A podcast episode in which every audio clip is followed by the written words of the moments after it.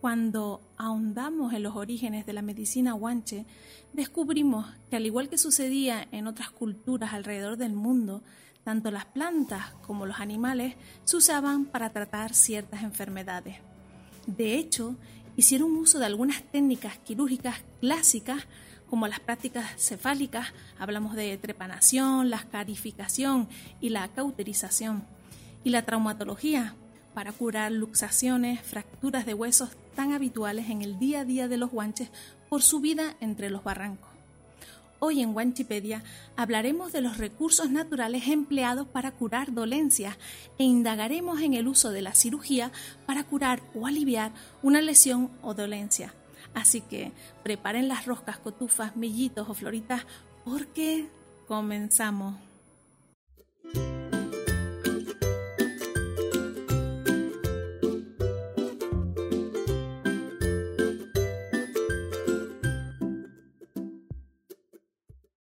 Lo que te voy a contar hoy aquí en Quantipedia, cuanto menos, es importante para los jóvenes y no tan jóvenes de nuestras islas. Aprender cómo los guanches usaban los recursos naturales y se atrevían a practicar cirugías para devolver la salud a los miembros de su comunidad nos enseña que la cultura guanche es diversa, rica y muy similar a culturas tan respetadas como las egipcias o aztecas. Volviendo al tema que vamos a tratar hoy, bicheando por internet, encontré un artículo de divulgación muy interesante, escrito por Mercedes Martín y Conrado Rodríguez, y publicado en la web del Museo de Tenerife, que habla de la medicina guanche.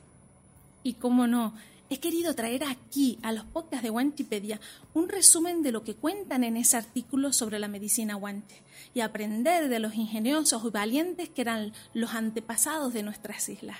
Según se afirma en este artículo, para la reconstrucción de la medicina indígena de Tenerife se recurre a fuentes de información muy diversas. Los hallazgos arqueológicos, la paleopatología, estudio de la enfermedad en poblaciones del pasado, los documentos escritos, crónicas de la conquista e historias generales posteriores, las escasas pervivencias que existen en la medicina popular. En cuanto a las plantas usadas por los guanches con fines terapéuticos, destacan el almácigo, ideal para tratar infecciones bucales, el cardón, cuyo polvo se utilizaba para quemar pelos y verrugas, el drago, en donde su resina cicatrizaba heridas y quemaduras, el junco, que era utilizado junto con manteca de cabra para curar heridas.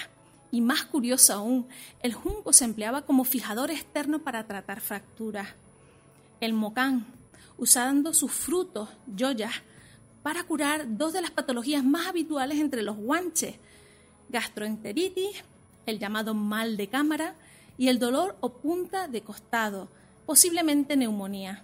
La tabaiba dulce, masticada como chicle, era ideal para tratar enfermedades orales.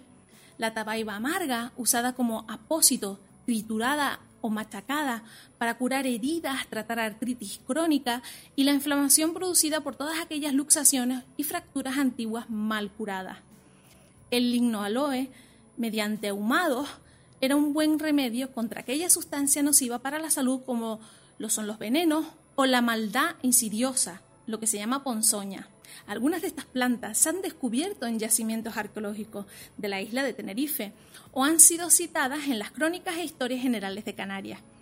Así lo relata el padre Fray Alonso de Espinosa en sus escritos. Hay un árbol muy oloroso cuyo humo, además de ser de suave olor, es medicinal, y contra ponzoña, que llaman lino aloe, que por ventura será el que la escritura sagrada hace mención. Dicho esto, centrémonos en los recursos animales que empleaban los aborígenes canarios, los guanches. Tanto la manteca de ganado, producto obtenido del batido, amasado y posterior maduración de la crema extraída de la leche, como la leche y la médula ósea, el tuétano, de las cabras, por ejemplo, se usaba para tratar muchas dolencias.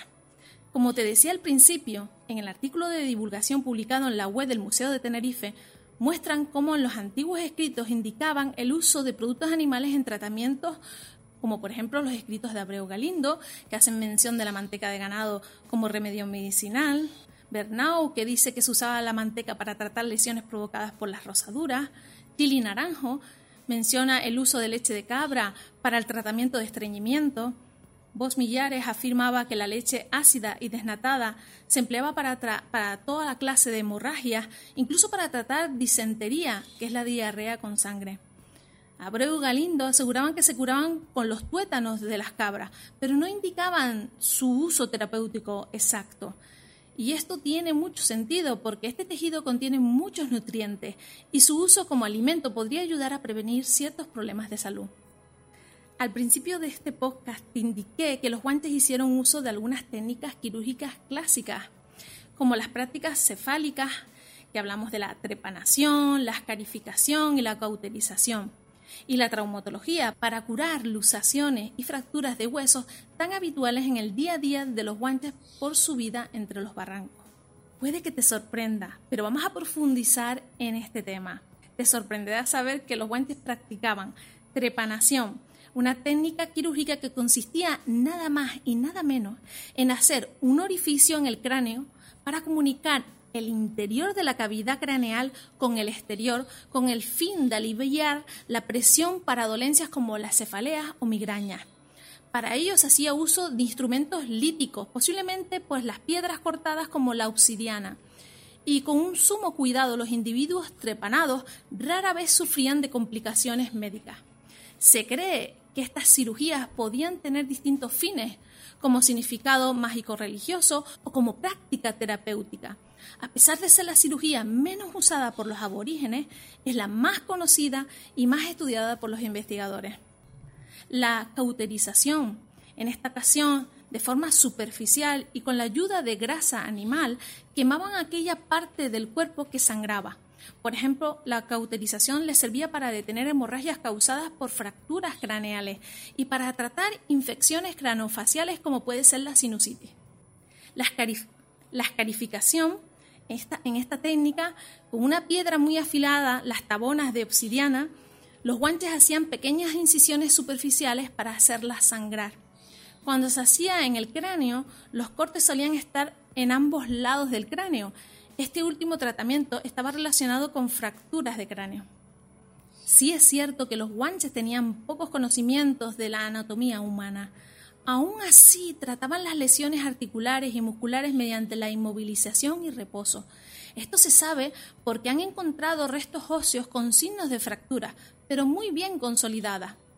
A día de hoy se desconoce cómo llevaban a cabo la contención e inmovilización de los miembros fracturados, pero en el barranco de Guayadeque, en la isla de Gran Canaria, se localizó un aparato construido con una envoltura de piel en la parte externa, con vendajes circulares de tela de junco y tiras de cuero barnizados con resina, cubriendo un entablillado de tabaiba que sostenía un antebrazo fracturado. ¿Cómo crees que lograban aguantar el dolor? ¿Te haces una idea? ¿Conoces alguna curiosidad de la medicina guanche que no se haya mencionado aquí? Cuéntame, te leo con atención. Ya sabes, todos los miércoles un nuevo podcast. Todos los miércoles nuevo contenido en los podcasts de Guanchipedia. Besitos mis niños. Chao. Aprende con los podcasts de Wikipedia. Aprende sobre la cultura de las Islas Canarias. Síguenos en las principales plataformas de difusión de podcasts como Spotify, Evox, Anchor, Apple Podcasts, Google Podcasts y a través de nuestras redes sociales, YouTube, Facebook, Instagram, Twitter y TikTok.